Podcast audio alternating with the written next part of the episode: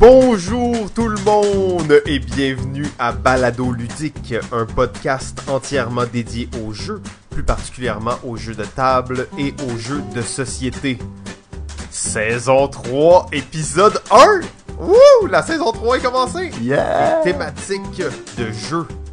Je suis Si- Simon et comme à l'habitude, je suis en compagnie du grand chef des jeux, Monsieur Jean-François Chrétien. Hello Simon!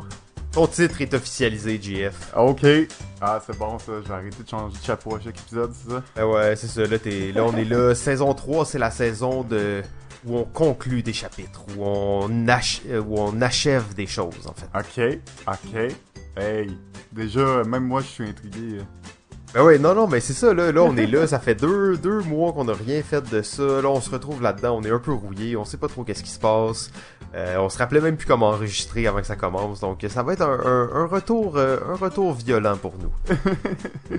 Mais quand même, euh, quand même le fun. Écoute, on a quand même des petites choses à dire avant de commencer. Euh, ben oui, on a mille choses à dire avant de commencer. En fait, on pourrait faire un épisode spécial où on fait juste parler de ce qu'on va faire pendant la saison 3. Euh, on va faire énormément de choses. Encore une fois, beaucoup d'invités au programme. Euh, en fait, je veux même pas les dire parce que je veux laisser un peu la surprise aux gens de le découvrir. Mais euh, il y a pas mal de surprises au niveau des invités. Là, on a déjà pratiquement toute notre liste complète. Donc, il y a quand même des, des gens vraiment intéressants qui vont venir. Quoique ceux qu'on a eu la dernière saison étaient super, mais c'est vraiment étonnant de voir qu'il y a beaucoup de gens qui veulent venir. Puis c'est c'est excitant de voir ça. Ouais, absolument, absolument. Euh, écoute, ben on, on va pas dévoiler le punch pour l'instant. Je pense qu'on va le dire euh, au fur et à mesure, mais euh, je pense qu'on peut commencer avec quelques petites nouvelles. Euh, ben oui, ben oui, absolument, on peut y aller. En fait, j'en ai une petite avant de, de commencer, parce que là, tu sais, c'était... On s'est emballé, c'est le début de la saison 3, tout ça. Mais là, là... Là, là... Tabarnak! Quoi? On va sûrement biper ça, en tout cas, j'espère. Euh, Ouais, ouais, non, mais c'est sérieux, là. pendant euh, nos vacances, en fait, on était tranquille en République dominicaine, à se faire griller au soleil, à re- se reposer de notre effort. Qu'est-ce qui se passe? On reçoit une lettre anonyme, une lettre anonyme disant en allemand que j'ai kidnappé Jimmy. Donc la personne nous envoie une lettre en allemand en nous disant qu'elle a kidnappé Jimmy. Ouais, ben enfin, on a au moins une, une trace. On sait maintenant qu'est- qu'est-ce qui se passe, mais...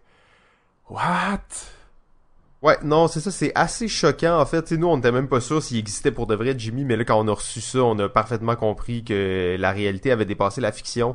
Et réellement, euh, quelqu'un s'en est pris à notre technicien. C'est euh, c'est assez grave en fait. Tu sais, là, c'est un, c'est un podcast de board game, on est là pour s'amuser, tout ça.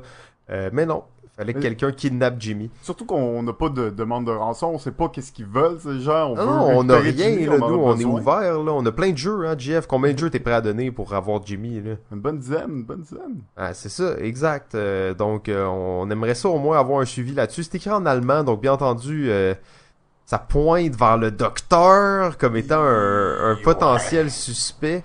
Euh, ça serait étonnant, mais tu sais, on sait jamais. Hein, des fois, il aurait pu entendre ça peut-être, puis euh, capoter un peu là-dessus. Là. Ouais, en même temps, en même temps, quand tu analyses la lettre, parce qu'on l'a évidemment fait passer euh, euh, Ah, plusieurs par tests, la hein. police, on l'a inspecté, on a fait des, des, des, des, des, des tests. Des relevés, des, Ah, des échantillons à n'en plus finir. Ça a été analysé et on on n'a pu trouver qu'une seule chose, qu'une seule chose qui nous donnait un petit indice, c'est que une des lettres utilisées pour euh, pour euh, créer cette lettre là, ben c'est un G, un G tiré du logo du musée Grévin. Alors euh, euh, peut-être l'allemand c'est un bluff? Montréal, on vous a à l'œil! On vous a à l'œil, on vous surveille! En tout cas, c'est Euh, ouais. c'est ça. On, on est on est rendu là. On a on a envie vraiment d'avoir des nouvelles de, du kidnappeur. On est prêt à négocier et tout. Euh, arrêtez de faire appel à la police. Inquiétez-vous pas. Faites juste nous contacter et euh, on va arran- arranger ça. Absolument, absolument, mais tu sais comme on dit dans le milieu, hein, the show must go on, c'est la saison 3 qui commence, youhou! Ok, alors ben, euh, saison 3, on a décidé aussi une autre chose, on n'arrêtait pas de parler de la durée des épisodes, est-ce que les épisodes devraient être plus courts, est-ce qu'on devrait faire deux parties, est-ce qu'ils devraient être plus longs, Et là, JF, tu m'as étonné dans ta réponse parce que t'as dit fuck it, fuck it. Les épisodes, ils dureront bien le temps qu'ils dureront. Les gens, ils l'écouteront quand ils veulent. Ok, alors c'était une perche tout à fait bien tendue pour moi. Euh, alors peut-être que cet épisode-là va durer trois heures, c'est à voir, mais on va quand même essayer de rester raisonnable malgré tout. Ben oui, exactement. Mais on s'est dit euh, pourquoi se compliquer la vie à faire des épisodes doubles et tout ça? Ça complique notre formule. On veut juste, euh, tu sais, prendre ce temps d'antenne-là un peu et parler de ce qu'on veut. Des fois, ça va durer une heure, des fois, ça va durer deux. C'est sûr qu'on on va quand même essayer de pas trop dépasser, de ne pas faire des épisodes de 5 heures, on s'entend. Mais euh, on, va, on, va, on va se calmer un peu là-dessus. Mais sans Jimmy, ça va être difficile. on vous a l'œil! Ok, ben en fait, on est maintenant dans le, le segment d'introduction, d'actualité. Euh, Qu'est-ce qui qu'est-ce qui s'est passé de bon durant tes vacances, Jeff? T'as sûrement joué à un jeu ou deux? Euh, oui, absolument. Euh, en fait, Simon, euh, peut-être qu'on, je sais qu'on est très gouillé, mais on n'a pas encore dit c'était quoi l'épisode. De quoi on parle aujourd'hui? Ah, de quoi on parle? Ben oui, je l'ai dit rapidement, rapidement au début, mais on parle des thématiques de jeu, en fait, qui est un sujet qu'on a dans nos, dans notre liste de sujets depuis le tout début, en fait. Longtemps. Longtemps. Et ben, les thématiques de jeu, qu'est-ce qu'on va dire là-dessus? Ben, on va faire un peu l'inventaire de plusieurs thématiques, en fait des thématiques fortes euh, qui sont récurrentes, mais peut-être aussi de quelques-unes qui sont plutôt obscures. Oui, ben ouais, c'est ça, c'est un sujet cool, hein, les thématiques de jeu. On sait, t'achètes une boîte parce que la thématique t'intéresse euh, la plupart du temps quand tu connais pas le jeu. Donc euh, c'est super important pour les jeux. Et nous, on est plus des gars de mécanique, donc on s'est dit, ok, on va, on va se rabaisser à parler un peu de thématiques. Faut bien le faire, hein, c'est ça, faut bien le faire. Ben ouais, c'est ça, on n'a pas le choix. Alors oui, euh, oui, cet été, écoute, euh, à outre euh, d'avoir fini la saison 1 finalement de Pandémie Legacy, en 5 jours d'ailleurs. Ben c'est ça en fait, là tu, tu dis ça, mais tu sais, tu l'as pas fini, tu l'as recommencé puis tu l'as fait en 5 jours. Ben ouais, ben là, ben là c'est ça, j'étais coincé en plein milieu, j'arrive pas à le finir avec mon groupe, donc oui, je on, je l'ai refait du début. Euh, ben écoute, je l'ai fait en cinq jours et c'était vraiment vraiment le fun de faire ça. Je pense que le genre d'expérience que tu veux faire assez rapidement, je pense que j'ai plus senti la thématique puis le jeu évoluer dans, en le faisant assez rapidement, assez condensé. Euh, mais je vais pas trop en parler parce que malgré tout, j'imagine qu'il y a d'autres gens qui n'ont toujours pas essayé la saison 1. Ça vaut quand même la peine. Ça vaut quand même la peine. Ouais, exactement. Il faut pas s'attendre à une grande histoire épique. Là. Je te dirais que c'était un petit peu du déjà vu, mais c'est quand même vraiment le fun de voir comment ça, ça s'inscrit dans un jeu de société et comment le jeu de société évolue avec ça. J'allais dire, tu l'as fait deux fois, fait que c'est clair que c'est un peu déjà vu, là. Mais... non, mais. Et là, euh, si je comprends bien, tu l'as joué à deux, c'est ça, vous étiez juste deux joueurs. Oui, exactement. Mais j'ai entendu beaucoup de, de, gens me dire que des Legacy, autant Pandémie, mais Charterstone aussi, euh, je pense même Seafall, euh, qui, qui l'avait joué à deux joueurs et que c'était beaucoup plus intéressant, c'était plus rapide, tu faisais vraiment l'histoire à une bonne vitesse. Euh, toi, t'as pensé quoi de ça à deux? Ben écoute, moi c'est sûr, je, je l'ai fait avec ma, ma copine, donc euh, c'est sûr que je trouve qu'à à deux, quand on vit ensemble, euh, de toute façon, ben, c'est beaucoup plus facile de sortir le jeu. Donc, si on l'a fait en cinq jours de suite, ben, c'est à cause qu'on vivait ensemble. Sinon, ça aurait été très difficile de le faire à, quatre. Je dirais, ma première expérience a été à quatre et malheureusement, euh, on, a comme un peu arrêté en, plein milieu de la campagne. Très difficile de, de se revoir et à un, certain point, tu, tu perds un peu le momentum. Puis c'est ça que tu veux pas perdre d'une certaine façon parce que c'est c'est cette histoire qui se crée là que tu veux vraiment être dedans puis la continuer. Tu veux pas comme jouer euh, aux deux mois ça. Donc moi je, je pense aussi je trouve que Pandémie à deux c'est vraiment plus rapide puis tu joues plus souvent. Je trouve que c'est pas euh, nécessairement plus difficile même si t'as peut-être un, peu moins de pouvoir. Fait que je trouve qu'il est super bien balancé puis qu'il se joue super bien puis euh, oui ça m'a un peu convaincu que les Legacy, je risque de les faire plus souvent à deux qu'à trois ou quatre. Ouais, c'est ça, à moins qu'on déménage tout ensemble pour se faire des legacy. Ça, ça me semble être une technique hmm. euh, efficace. Bon plan, bon plan. en plus, c'était dans le temps où on habitait ensemble, on a déjà habité ensemble, mais on jouait pas vraiment à des jeux de société à ce moment-là. Euh, euh. Ça fait plus de dix ans, donc on n'a pas eu cette chance vraiment d'exploser la chose. Non, non, c'était les débuts en fait avec des, des, des jeux, c'est quoi, euh, Taxi. L'aventure euh, postale, l'aventure les postale, euh, c'est- Alhambra, Illuminati. Mais faut dire que les, les jeux comme des Legacy ou des, des jeux avec un, un- un- une histoire aussi, euh, aussi forte là, qui continue, ben, il n'y en avait pas tant que ça non plus à cette époque. Non, absolument, absolument. Euh, tu vois, moi, pendant mes vacances, j'étais allé visiter euh, un, un bar ludique, si on veut. Euh, Ben J'étais ouais. dans la région du Saguenay, en fait, à Chicoutimi, pour être exact. Euh, On était là-bas pour quelques jours et on est allé dans un, bar qui venait tout juste d'ouvrir, un resto-bar, si on veut, qui s'appelle le Versus. À Chicoutimi, je pense que ça faisait euh, quelques mois à peine qu'il venait d'ouvrir, c'était tout nouveau. Euh, c'est un bar vraiment divisé en deux, donc on va avoir la section jeux de société et la section euh, jeux vidéo. Fait qu'on a vraiment les deux dans le même endroit. Bien entendu, Chicoutimi, la population est peut-être un peu euh, moins grande, moins diversifiée, mais euh, tu vois, c'était plein. On est allé là un vendredi soir, c'était plein. Euh, Ah ouais. Super belle ambiance, super cool. Euh, ils ont un peu peut-être d'adaptation à faire encore parce que c'est, ils sentaient qu'il y avait pas le, le rodage excellent. Tu sais, les jeux sont dans une place fermée, donc tu peux pas les voir, donc c'est difficile de choisir tes jeux. Euh, peut-être aussi que les animateurs ben, vont apprendre des nouveaux jeux, donc vont pouvoir en proposer plus euh, au fil du temps. Mais euh, au final, très belle expérience, très cool. On a passé une super belle soirée. On a joué à Ticket to Ride, on a joué à... Je me rappelle plus à quoi on a joué. Oui, on a joué à Mysterium, c'est ça, on a joué à Mysterium, on a joué à Ticket to Ride.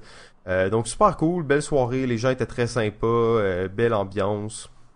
Le Versus à Chicoutimi, si vous passez dans le coin et allez faire un tour, c'est quand même une belle place pour jouer. Je vous demandais juste, euh, quand tu parlais de la section jeux vidéo, on parle de- d'arcade ou de console? De On, parle de, consoles euh, rétro, mais aussi euh, sais, il y avait du euh, du Mario Tennis, tennis sur la Wii.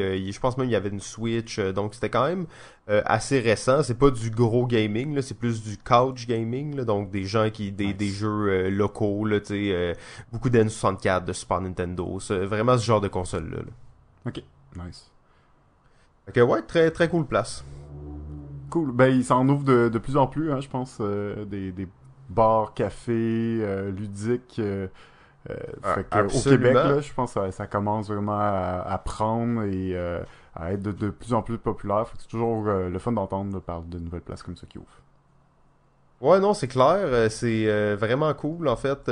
D'ailleurs, j'arrête pas de voir dans Facebook qu'il y en a deux, trois nouvelles places qui sont en train d'ouvrir dans la région de Montréal. Donc, j'ai très hâte d'aller visiter ça. Ouais, absolument. On va essayer d'ailleurs peut-être d'aller en visiter un ou deux là, durant la saison 3 pour euh, peut-être aller rencontrer un invité là-bas. On sait pas encore, mais euh, si vous avez des lieux à suggérer qu'on n'est pas allé encore, euh, envoyez-nous ça. Ça va nous faire plaisir de- d'aller explorer les, euh, les repères des joueurs. Euh, sinon, ben oui, j'ai essayé beaucoup de jeux. Je pense pas qu'on va parler de tout, euh, de tout ça aujourd'hui. Euh, Peut-être euh, un autre euh, jeu que ça faisait longtemps que je voulais essayer, que je connaissais un peu la legacy et l'histoire derrière ça, mais que j'avais jamais vraiment ni essayé comme jeu, mais ni vu la série, parce que je parle bien du jeu Firefly Euh, qui est un jeu euh, quand même de 2012 euh, euh, basé sur la série qui, a, eu lieu dix ans avant. Donc c'est un jeu vraiment très thématique, vraiment un jeu d'exploration aussi. Si- pour ceux qui connaissent la série, on a peut-être l'impression que c'est un, jeu coop, mais non, c'est vraiment un jeu de confrontation, un peu, un, peu un genre de jeu d'aventure. Et ben, évidemment, comme dans la série, on va avoir des missions à, réaliser. On va avoir, ça va être principalement une mécanique de pick-up and delivery, de se rendre à une planète pour aller livrer la marchandise à l'autre planète. Euh, mais c'est un jeu vraiment très thématique. Euh, tu sens qu'ils sont bien inspirés là, de, de la série. Puis euh, c'était une série que j'avais pas vue, que j'ai écouté le premier épisode d'ailleurs pour me mettre dedans avant de jouer. Et, euh, ben, j'ai accroché tout de suite évidemment. Donc je pourrais vous en parler plus longuement, mais c'est un, beau petit jeu. Moi, c'est quand j'ai commencé à jouer, je me suis dit ça me faisait penser à Merchant and Marauder. Et ça m'a f- ça m'a fait peur un peu parce que Ouais, on sait que l'expérience de ça, elle est un peu limitée. oui, puis je sais aussi que Firefly, bon, ça, ça commence à faire un petit bout qui est sorti aussi, fait que je suis un petit peu inquiet, mais euh, le, la partie a été vraiment plus fluide, plus rapide. T'as quand même cet élément là, de chance quand tu piges des missions, tout ça. Ça joue, puis tu sens que l'élément de hasard est quand même important. Peut-être un peu trop pour moi dans un jeu de stratégie comme ça, mais ça reste que c'est c'est du jeu américain. Euh, donc, euh, ça, ça, ça marche bien avec l'histoire, puis au moins le jeu, il a, il a pas duré 4 heures, c'était quand même un jeu d'à peu près 2 heures, 2 heures et demie, à 4 joueurs, ce qui est quand même vraiment le fun, puis euh, pour ceux qui, aiment la science-fiction ou qui aiment les cette séries, je pense que ça, ça vaut vraiment la peine. Ouais, j'en ai souvent entendu parler, et de la série et du jeu. En fait, j'ai consommé aucun des deux. Euh, je sais que la série, elle est culte là, pour beaucoup de gens. C'est une série vraiment unique dans l'histoire ben, de la télé. En plus, unique parce qu'elle n'a qu'une saison. Hein. C'est un peu ce qui, ce qui la rend unique aussi. Exactement. Donc, ben, j'ai bien hâte d'essayer le jeu. Ça a l'air, ça a l'air cool. J'ai joué bien entendu à plein de jeux durant euh, l'été, mais euh, j'ai surtout commencé à jouer à un nouveau jeu que je pourrais dire un genre de jeu, euh, un collectible de dextérité. What? je veux pas trop exciter les gens parce que en fait j'ai commencé à faire de l'escalade. mais escalade le board game. Ouais, si on veut là, tu sais de l'escalade dans, dans des places d'escalade, donc tu grimpes des murs et tout. Et c'est, ça a vraiment été une passion pour moi, donc c'est pour ça que j'en parle un petit peu aujourd'hui, euh, parce qu'il y a vraiment un côté puzzle dans l'escalade qu'on réalise pas vraiment quand on en a fait une fois ou deux, mais quand tu commences à en faire, tu te rends compte que c'est il y a vraiment un côté où tu dois intellectualiser les pistes, puis les visualiser, puis faire une stratégie à l'avance. Euh, je vois ça vraiment comme un sport, mais euh, de, puzzle, en fait. C'est le terme qui, revient tout le temps. Donc, c'est une espèce de casse-tête que tu essaies de résoudre. Oui, ton corps, des fois, est pas au point pour le faire, mais euh, tu sens aussi... Tu sais, c'est important. On commence avec des vieux gars. On veut pas euh, dépérir trop vite. Tu sais, je, je, me suis laissé dépérir très vite euh, depuis les dix années au profit des jeux. Hein, je veux dire, faut pas se le cacher. Là. Les jeux, ça ça met pas nécessairement en forme physiquement. Euh, donc l'escalade, je trouvais que c'était un bon mix entre les deux. Euh, je vais essayer de pas trop parler de ça euh, durant la saison, mais je suis quand même assez excité là, par rapport à l'escalade. Mais là, l'escalade, ça te prend du monde, ça te prend des cordes, ça te prend un, gear, non? C'est compliqué, là. Ben, ben là, en fait, c'est ça. Moi, je fais pour l'instant ce qu'ils appelle du bloc, ou en anglais du bouldering. Et ça, dans le fond, c'est de l'escalade sans corde. mais où tu montes pas des murs là très très hauts. En fait, tu montes des murs qui sont moins hauts sont peut-être un peu plus techniques, quoique dans les gros murs, ça peut être aussi difficile, mais mettons, les niveaux faciles sont peut-être un peu, petit peu plus difficiles. Et quand tu tombes, tu tombes sur un immense matelas, tu peux pas vraiment te, te blesser en faisant ça. Ben, tu peux te blesser, mais euh, c'est pas si dangereux à cause que t'as pas de corde. Euh, donc c'est ça, du bloc. Fait que ça, tu te pointes là, euh, la seule chose que t'as besoin, c'est des souliers d'escalade. Puis tu peux commencer à grimper, donc tu y vas seul, tu y vas avec des amis. vraiment, quand tu veux, c'est euh, ultra ouvert. Très cool, très cool. Ouais, j'espère que tu vas te joindre à nous bientôt. Là, d'ailleurs, t'avais dit que t'étais peut-être euh, peut-être tenté par ça. Là, fait que j'essaie de, de travailler un peu au corps pour que tu viennes, parce que je pense que tu vas, tu vas. Mais toi, t'en as déjà fait en plus de l'escalade. Là. Il y a longtemps, oui, il y a longtemps. Ouais, c'est ça. Donc, t'en as fait beaucoup de la voix puis tout ça. T'as fait des cours. Donc, euh, je pense que tu vas bien adorer ça. Euh, ben, on... Oui, ah oui, excuse-moi, vas-y. non, non, non, ben, j'allais juste enchaîner peut-être avec quelques petites nouvelles. Euh, ben oui, ben oui, on sait que la saison de l'automne, c'est par excellence la saison des board games. En fait, c'est mur à mur, jeu de société de septembre à décembre avec le temps des fêtes qui s'enchaînent et même jusqu'après les fêtes, on a des, festivals et tout ça. Donc euh, c'est vraiment une période chargée. Exactement, puis on va essayer de, rester à jour à, ce niveau-là et vous informer de, des activités qui s'en viennent. Euh, la première que j'ai à vous parler, ben, c'est une activité qui, a déjà passé, qui est déjà passée parce qu'elle se déroulait avant euh, notre premier épisode. Donc, euh, je parle du Delirium ludique, qui est une euh, première édition pour cette activité, qui est une convention de joueurs, tout simplement, où les gens se rendent là, ils sont hébergés, service d'hébergement, et, ont accès à, des centaines de jeux pour la fin de semaine. Ça se déroulait du 14 au 16 septembre au, camp, au campus Notre-Dame-de-Foix, dans le coin de Québec. Et euh, ben j'en parle euh, vite comme ça. On n'a pas euh, eu la chance malheureusement d'y aller, mais je voulais quand même le mentionner parce que c'est une nouvelle. Ben, c'est la première édition, puis je pense que ça va être. c'est organisé par Jeff Savoie et Nathalie Gagnon, qui, sont des gens très impliqués dans le milieu du jeu, de société. Donc, je pense que ça va être une édition qui va revenir. bien hâte d'y aller l'année prochaine. Et est-ce que tu sais si ça l'a bien été, si c'était un bel événement? J'ai pas eu beaucoup de nouvelles encore, mais on, aura peut-être euh, un collaborateur qui viendra nous en parler. Oh, des surprises. Magnifique. Euh, ok, ben j'imagine il y a quand même d'autres événements là, qui sont pas encore passés puis qu'on va pouvoir, euh, les gens vont pouvoir aller assister.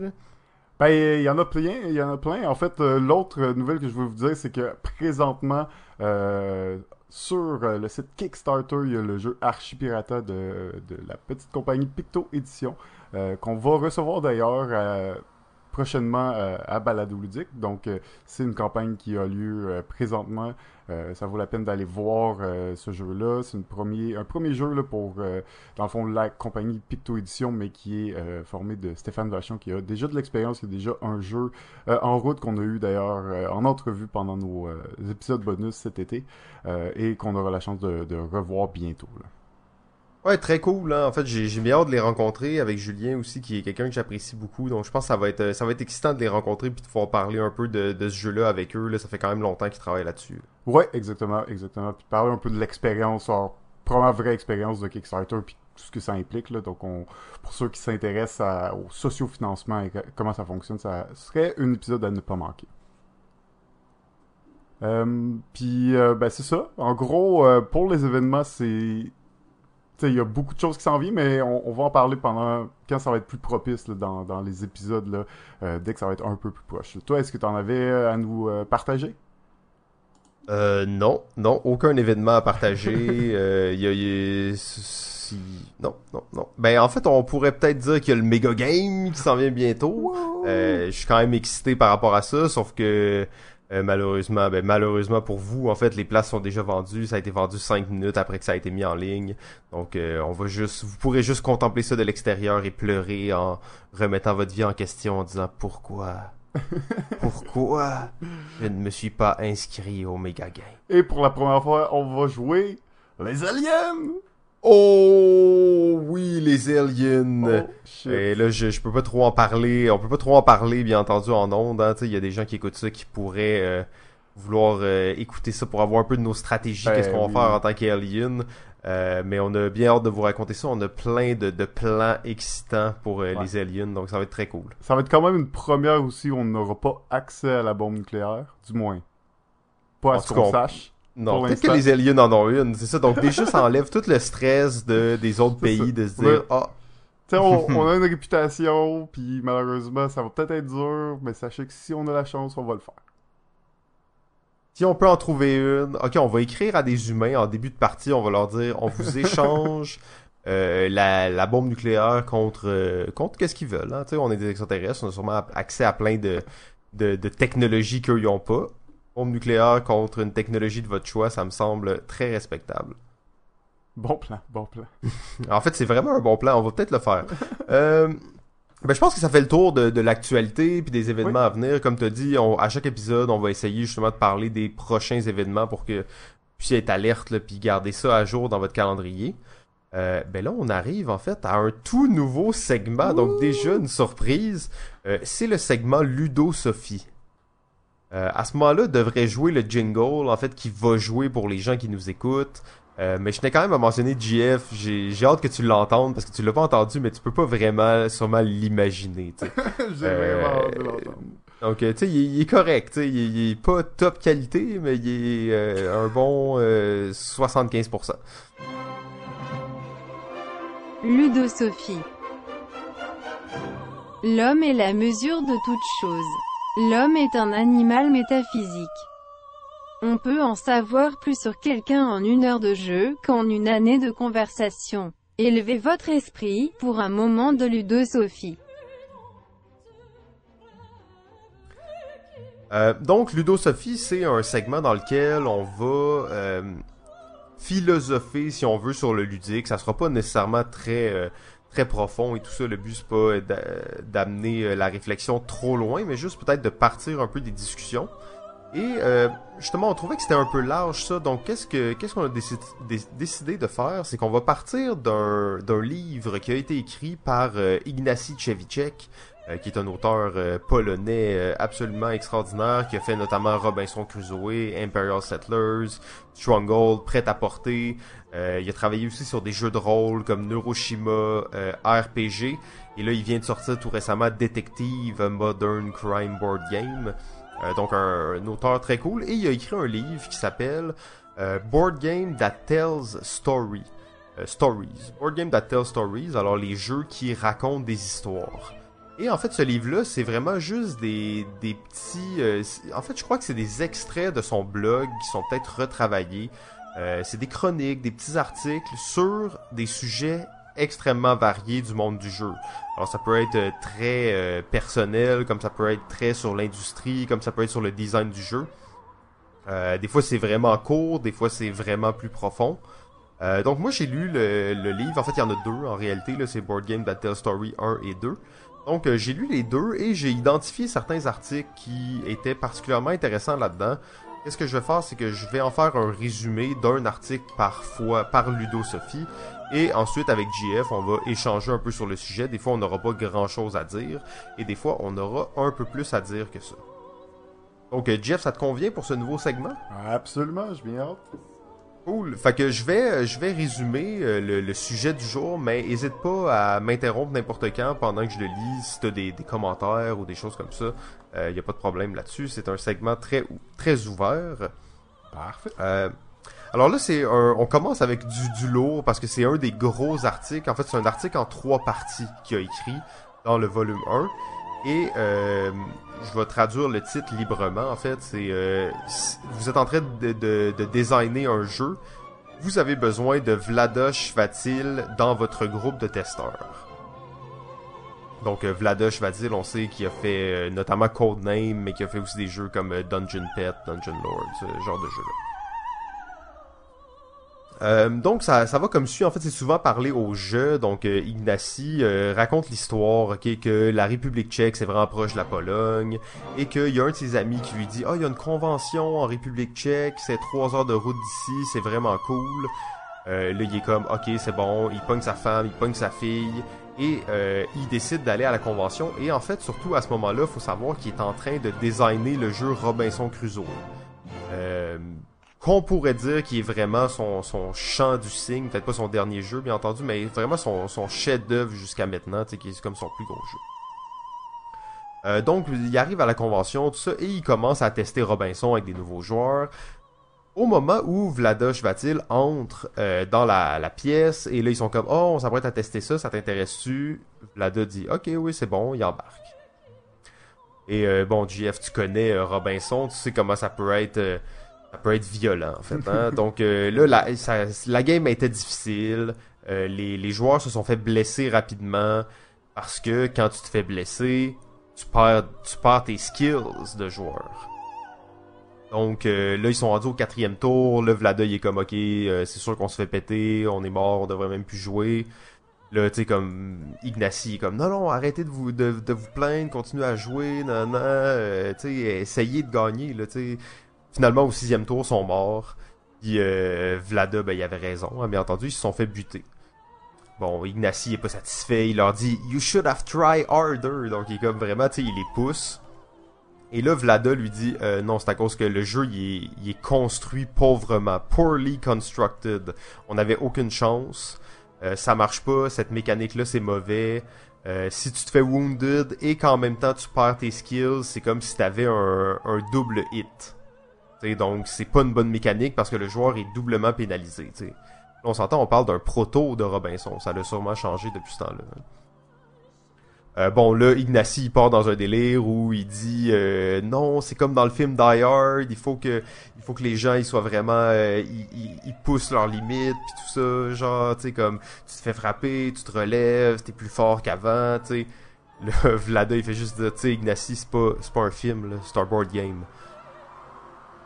Euh, donc, ouais, c'est ça, il est vraiment, il, il ramène vraiment à la réalité. Il dit, mets l'histoire de côté, et là, focus sur le problème, tu te rends compte, et là, il revient, c'est un double hit, c'est une double pénalité, ça marche pas. Euh, donc, tu sais, c'est pas correct. Bon, là, euh, j'accélère un peu l'histoire, mais tu sais, Ignacy est pas satisfait, il est full mal. Il dit, ok, c'est bon, là, il s'en va se coucher, il dort pas bien. Finalement, ils s'en vont de la convention le lendemain, et il dit à sa femme, ok, toi, tu conduis. Lui, était dans le char derrière, puis il faisait juste essayer de réparer son jeu qui avait été détruit, tu sais. Euh, il est allé là-bas pour présenter son, son chef-d'œuvre, puis il revient avec un jeu qui est, qui est détruit, en fait, qui est en mille morceaux. Il est, il puis genre, il dit sa, sa petite fille, elle chantait dans l'auto, puis lui, il était comme, là, il travaillait, genre, tu sais, il essayait de, l'arranger, tu sais. Euh, et là, c'est là qu'il en vient justement à penser, à repenser toute sa mécanique et à créer, pour ceux qui connaissent dans Robinson, la mécanique du moral. Donc, quand un joueur est blessé, le moral de toute l'équipe baisse. Et juste cette idée-là, en fait, puis là, lui, il était, il était dans un mood où là, il chialait, puis il voyait que son moral baissait, fait que ça l'amenait dans cette réflexion-là. Et, euh, en fait, donc, tout ce simple test-là avec cette personne-là, donc qui est un designer vraiment excellent, lui a fait comprendre que dans le fond, il y avait des moyens de créer l'expérience sans nécessairement détruire dans le fond le con euh, sans nécessairement détruire les joueurs donc ils peuvent être accablés sur une île déserte être mal être à la recherche de, vivre puis rien accomplir d'extraordinaire mais quand même en gardant le jeu balancé. Euh, donc ça je trouvais ça vraiment intéressant comme euh, comme histoire par rapport à comment est-ce que les bons commentaires des testeurs peuvent amener vraiment la un jeu à un autre niveau et un autre mini truc que Vlada a aussi fait, donc qui rentre vraiment dans la, même série d'articles pour Robinson, c'est que dans Robinson, il y a un deck de cartes, donc qui sont les cartes événements, et qui sont juste des événements négatifs. Mais au début, c'était pas juste des événements négatifs, c'était un mélange, il y avait un peu moins d'événements positifs et beaucoup d'événements négatifs, mais il y avait quand même des événements positifs. Et encore là, Vlada a dit non, ça marche pas, tu peux pas le faire comme ça, il faut que tu contrôles ton jeu. Faut que tu contrôles l'outcome de ton jeu. Il dit oui, au niveau des mathématiques, ta, théorie elle tient, tu vas avoir deux, selon ton ratio, tu vas avoir deux bonnes cartes, trois mauvaises cartes par partie. Mais en, en pratique, ça se peut très bien que tu aies cinq mauvaises cartes et cinq bonnes cartes d'une partie à l'autre, donc ça rend ça vraiment difficile de contrôler ton jeu.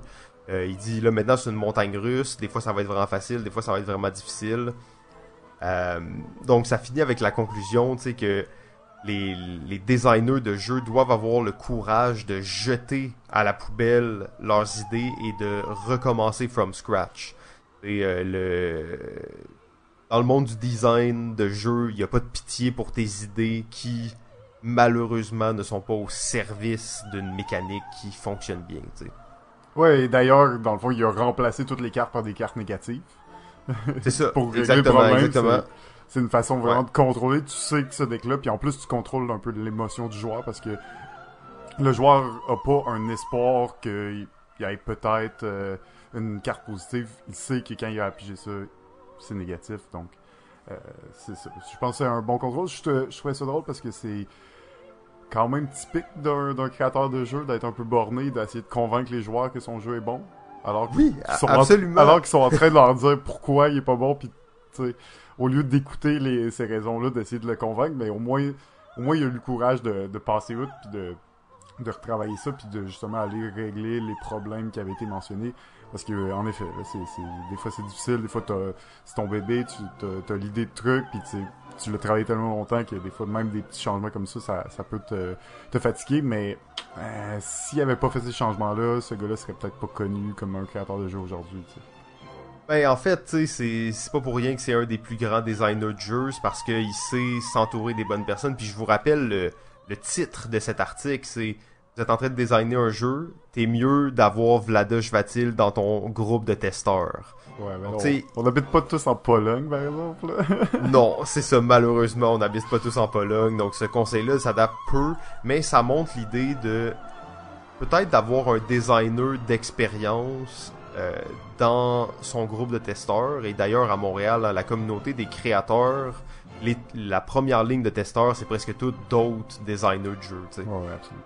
Et euh, c'est les gens souvent qui vont pouvoir t'amener euh, des réflexions vraiment pertinentes sur le jeu, euh, sur, euh, sur les mécaniques, comment le rendre plus fluide, comment le rendre plus balancé aussi. Euh, donc très intéressant, puis euh, j'ai bien hâte de continuer un peu ces chroniques-là parce que je pense qu'on va en apprendre beaucoup sur le design de jeu et aussi sur Ignacy en fait parce que c'est un livre qui est très personnel à lui. qui est vraiment intéressant. On apprend vraiment à le connaître à travers ça, puis à voir un peu sa perception. Et euh, tout ça pour conclure, Robinson, réellement, c'est il y a deux livres. Là. Il y a Board Game That Tell Stories 1 et 2. 50% de ces deux livres-là sont consacrés à Robinson.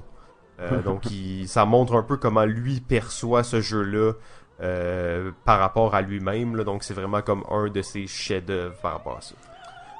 Ben, c'est parfait parce qu'on voulait d'ailleurs euh, faire un épisode spécial sur lui, mais peut-être pas assez de jeux pour vraiment qu'on puisse y dédier un épisode, mais là, on va y dédier des segments.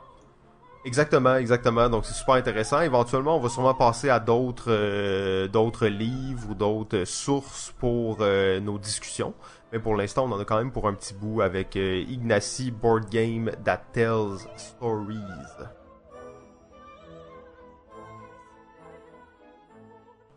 Ok, on est rendu dans les mentions honorables. Enfin. Oh, les mentions honorables, les mentions honorables. Les mentions honorables des thématiques de jeu. Ouais, exactement, enfin notre sujet principal. Oh oui, ça fait juste 41 minutes qu'on a commencé, donc euh, on devrait être correct. Ben oui, ben oui. Ben écoute, euh, dans le fond, il y a des thématiques de jeu, c'est un peu infi- infini. Hein? Tu sais, tu peux avoir une thématique euh, euh, sur les fourmis, comme tu peux avoir des thématiques plus classiques sur des vaisseaux spatials. Évidemment, il y a des thématiques qui rentrent dans d'autres thématiques, et c'est par une de celles-là que je voulais commencer, et c'est la thématique des racing games. Euh, Oh, très large. c'est très large, mais en même temps, c'est un peu un- une, une sous-thématique à la thématique de sport, parce que Oui. quand même considérer que, que la course, c'est c'est un sport, la course automobile, la course de vélo.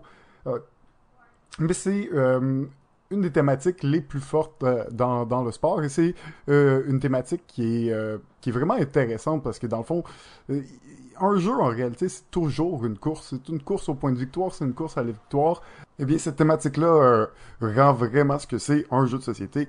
Donc, il y a un peu toutes sortes de, jeux de course, comme je disais, des jeux de, de, vélo, mais des jeux de Formule 1. Il y en a énormément.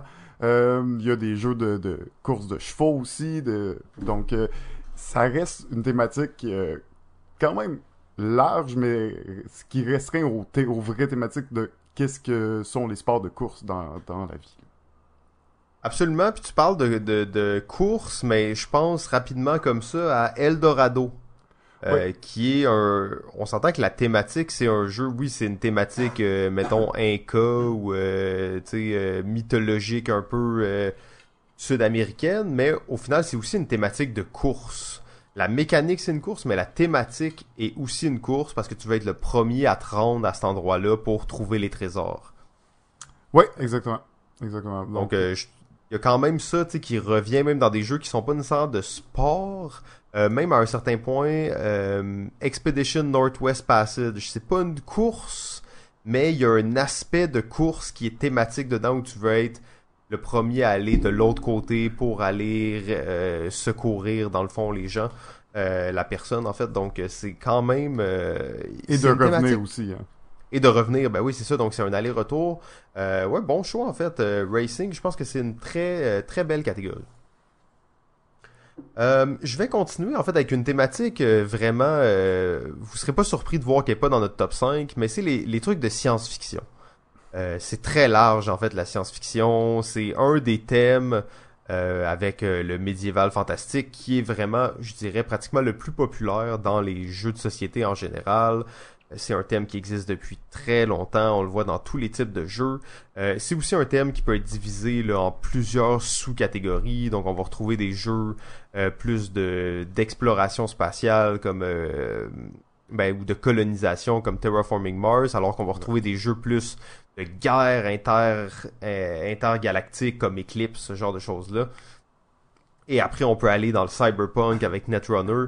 Euh, donc, c'est vraiment un, thème qui ratisse très large, qui est encore une très populaire de nos jours. La science-fiction, ça marche, on le regarde dans toutes les conventions. Il y a toujours, et là je dis une dizaine, mais tu sais, je pourrais dire une centaine pratiquement de jeux de science-fiction qui sortent euh, chaque année. euh, toujours des spin-offs sur des thèmes qu'on a déjà vus. Est-ce que toi, t'es, t'es, t'es- est-ce que t'es tanné de voir des jeux de science-fiction ou est-ce que tu penses qu'il y en a trop ou tu penses juste que ça, ça fait partie de la tendance puis on va continuer à en voir autant puis euh, ça te dérange pas tant? Moi, personnellement, ça me dérange pas temps. Je te dirais, je l'ai pas mis dans mon top 5, euh, mais il aurait pu être là, dans le sens qu'il est quand même pas loin, dans la mesure où euh, ben oui, une thématique de l'espace, une thématique de science-fiction va généralement attirer mon attention et peut-être m'inciter à, essayer le jeu.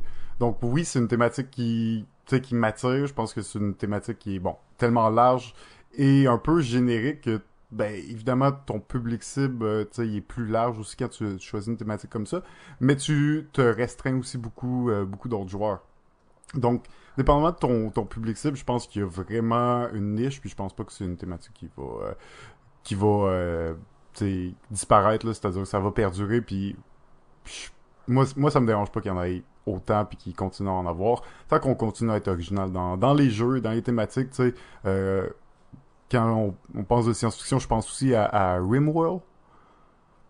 Ouais, ok. Ben, tu sais, qui est un jeu plutôt euro, qui a une thématique science-fiction, mais au bout du compte, tu sais, euh, c'est un jeu assez original et particulier que c'est, ça marche bien là quand même là. Euh, donc euh, c'est, tellement large la science-fiction que tu peux adapter ça à un jeu très euro, même si la thématique est plus ou moins là, mais que ça va quand même te donner le feeling. Donc aucun problème avec ça. Oui, absolument. Euh, je suis bien d'accord avec toi. Euh, moi, personnellement, c'est vraiment pas ma, ma thématique préférée, quoique beaucoup de mes jeux favoris sont des jeux de science-fiction. Mais euh, je sais pas, j'ai développé une espèce d'amertume là envers les gros jeux de vaisseau puis tout ça. Je comprends que la science-fiction c'est plus que ça. Maintenant, quand je vois ces jeux-là, je suis comme, j'ai un petit goût de vomi dans la bouche. Puis, ah. ok, je vais m'embarquer dans un jeu de guerre intergalactique. C'est sûr pour les aider pendant deux heures. C'est très lié à des jeux. Euh, c'est très lié à des jeux de 4X là qu'on appelle, euh, qui ont. Non, c'est ça. C'est pas nos, euh, c'est pas nos types de jeux préférés, disons. Non, absolument. Mais bon, c'est, tu sais, j'avais quand même une autre thématique qui était presque ça, mais qui était Space Exploration, euh, qu'on pourrait euh, facilement rentrer dans science-fiction. Je mettrais là-dedans, même si c'est surtout de la colonisation, mais tu sais, je mettrais Terraforming Mars là-dedans, qui est un thème de space colonization, en fait, qui est excellent, là, puis qui Ouais. c'est euh, presque de la science, hein, tu sais, c'est presque de la science. c'est comme High Frontier. Est-ce que c'est vraiment de la science-fiction ou c'est juste de la science mais du futur? Ah ouais, euh, lui t'as la limite. Hein. Ouais ouais, c'est ça, exact. Donc, euh, c'est à revoir en fait. Alors peut-être quelques petites dernières thématiques là, avant de tomber dans le top 5. ben écoute, c'est sûr que moi les thématiques de, de de transport, ça, ça m'attire bizarrement. Mais je vais y aller peut-être plus spécifiquement pour euh, celle des trains, euh, parce que oui, dans, dans les transports, c'est beaucoup euh, thématique des trains qui est, qui est plutôt populaire ou qui a été le plus euh, popularisé. on peut penser à des jeux comme, comme Steam ou comme Empire Builder ou tu sais en fait des jeux de train ben, évidemment Ticket to Ride c'est un peu une thématique assez c'est très lié à des mécaniques. Hein. On s'entend que ça risque d'impliquer du pick-up and delivery, du déplacement, tout ça. Euh, mais c'est une thématique qui est, très forte, que moi j'aime beaucoup. Euh, j'aime toujours ça, voir des nouveaux, euh, des nouveaux jeux de, de train et les essayer toujours intéressant. D'ailleurs, jeu de train, mais aussi dans la petite parenthèse de transportation, on sait que les jeux de, de, de container, j'aime ça. J'aime ça qu'il y ait des containers dedans. Oui, oui, oui. Puis d'ailleurs, ben, le, le jeu Container est, est ressorti, finalement. T'as vu ça passer? J'ai pas vu ça passer. Le jeu ben, Container est maintenant disponible. Absolument, absolument. C'est ressorti cette année.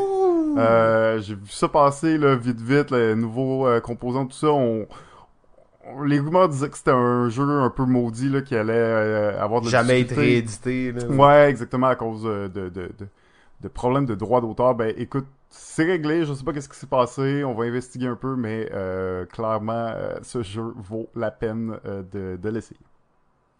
Oh ben là, je suis emballé parce que ça c'est un jeu que j'avais adoré, mais que j'ai trop pas eu la chance de côtoyer. donc j'ai vraiment hâte de, de voir ça. Euh, bon, ensuite peut-être une thématique, euh, je sais pas, j'y vais avec les mentions honorables, mais en réalité, moi j'y vais surtout avec celles qui sont d'envergure. Euh, mais effectivement, juste revenir peut-être un peu sur les trains, c'est fou comment quelque chose d'aussi spécifique a ratisse large dans le monde du, du jeu, en fait. Euh, c'est il y a énormément de jeux de train comme tu l'as dit et il l'a pour énormément de niveaux de joueurs aussi donc on va partir Mhm. de Ticket to Ride jusqu'à euh, les séries euh, 18XX Ouais. là euh, qui sont des jeux de train euh, vraiment complexes et élaborés euh, avec toute la gamme en dessous donc euh, c'est assez impressionnant. Euh, je vais y aller ensuite avec justement une autre peut-être catégorie euh, thématique en fait qui est euh, assez bizarre mais qui est vraiment populaire dans le monde du jeu de société et c'est euh, les jeux de ferme, les jeux de, en anglais c'est farming mais tu sais en français ça pourrait être comme les jeux de ferme, les jeux de, champs, d'agriculture, de bétail, euh, de, créer de la bouffe si on veut, euh, de faire pousser de la nourriture ou d'élever des animaux. Tu sais, une thématique qui est là, euh, tu sais, on s'entend qu'Agricola, c'est un, c'est un jeu monstre dans cette catégorie-là qui a sûrement lancé Ah une très grande tendance. Et l'auteur, User Rosenberg, euh, aussi. Ben oui, c'est ça, exactement. Donc, on sait que la plupart de ces jeux sont des jeux peut-être de, de farming ou de harvesting de nourriture. Mais euh, après ça, on peut retrouver énormément de jeux qui se qui rentrent dans ce courant-là. Beaucoup des jeux euro, bien entendu, euh, où il y a ça. Euh, mais après, on peut aller même, euh, si on pousse le thème de la nourriture un peu plus loin, on va jusqu'à des jeux qui sont euh, Kitchen Rush, donc des jeux Ouais. euh, vraiment complètement déjantés, real-time, tout ça. Donc, un thème assez large, mais pour mais quelque chose pour quelque chose de spécifique si on veut là. Euh, tu sais, est-ce que tu te dis ah ouais, euh, la nourriture ça c'est vraiment un sujet de jeu de société vraiment tendance, mais en réalité oui, ça l'est, il y a énormément de jeux qui traitent de ce sujet-là. Ouais, des jeux plutôt gamers en plus. Là.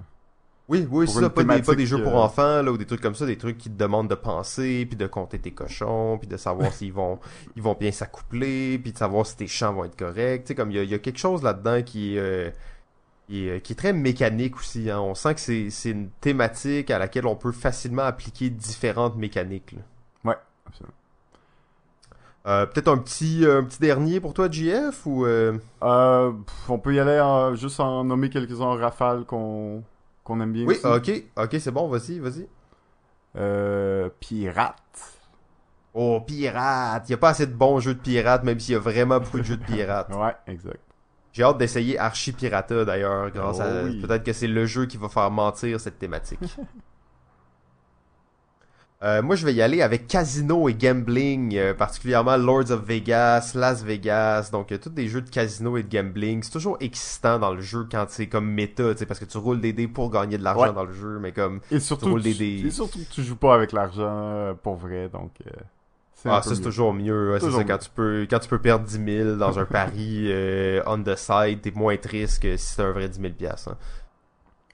Euh, oui, ben, un autre euh, thématique que j'aime beaucoup, c'est euh, la thématique de movie, ben, de film, télé, radio. Euh, pas nécessairement beaucoup de jeux dans cette thématique-là, mais c'est une, Mm. une thématique le, le, le fun, je trouve, qui est, qui est original. Euh, D'ailleurs, un des jeux du Docteur, euh, que j'ou- j'oublie le nom, euh, tu peux me rappeler Oui, hey, en fait, j'ai un blanc de mémoire au moment où tu m'en parles. C'est le jeu d'enchères euh, Ouais. Dream Factory. Dream Factory, exactement. Qui Ouais. était probablement le premier, pas, pas le seul, mais pratiquement un des seuls euh, jeux dans, dans cette thématique-là que j'ai j'ai pu essayer, qui est, qui est bien, mais qui était pas incroyable non plus, mais qui, qui fait bien le, le travail. Mais sinon, euh, le jeu de Network aussi, qui est assez Ouais, intéressant. Le là, Network dans, qui est euh, pas pire. Ouais, dans, dans, dans cette thématique-là, mais peut-être une, une thématique à plus ex- explorer dans le futur. Ouais, ben je mettrais là-dedans aussi peut-être la, la catégorie théâtre. Donc on pourrait aller chercher euh, Ah, des jeux comme Shakespeare ou des jeux comme euh, Show Manager en fait, où t'organisais un genre de spectacle de Broadway, Hmm. euh, qui était quand même assez cool en fait comme jeu, euh, pas nécessairement exceptionnel, mais c'est vrai que c'est une thématique à exploiter parce que euh, c'est une thématique quand même simple que tout le monde connaît, mais qui est pas beaucoup utilisée. Exactement. Euh, et je, je terminerai peut-être avec euh, la, la catégorie que je déteste le plus, euh, les, les jeux de zombies, en fait. Ah ouais! Euh, les jeux de zombies, il y en a beaucoup trop. Les téléséries de zombies, il y en a beaucoup trop. Mais mettons qu'on va se limiter aux jeux. Pour cette thématique-là, il y a déjà beaucoup de jeux de zombies. Arrêtez de faire des jeux de zombies. En même temps, Zombicide, 10 millions sur Kickstarter. Continuez à faire des jeux de zombies. Faites plein d'argent sur le dos des gens qui capotent sur les zombies. Mais je n'achèterai pas vos jeux. Bon, bon, bon, bon. Ben, ça reste euh, une thématique assez populaire, en effet, euh, pas juste dans le jeu de société. Zombicide étant, ouais, exactement, le, le gros, le gros jeu dans cette thématique-là, mais il y en a plein d'autres.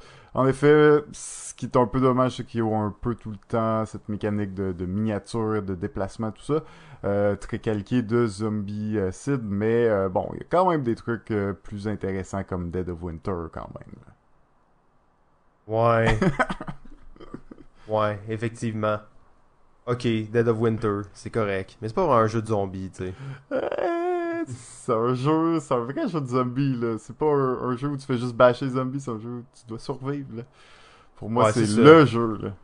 Sinon, je sais que le Scorpion masqué sort un jeu Zombie Kid ou quelque chose comme ça, ça se peut-tu? Oui. Euh, je pense que c'est pas sorti encore ou ça va sortir bientôt.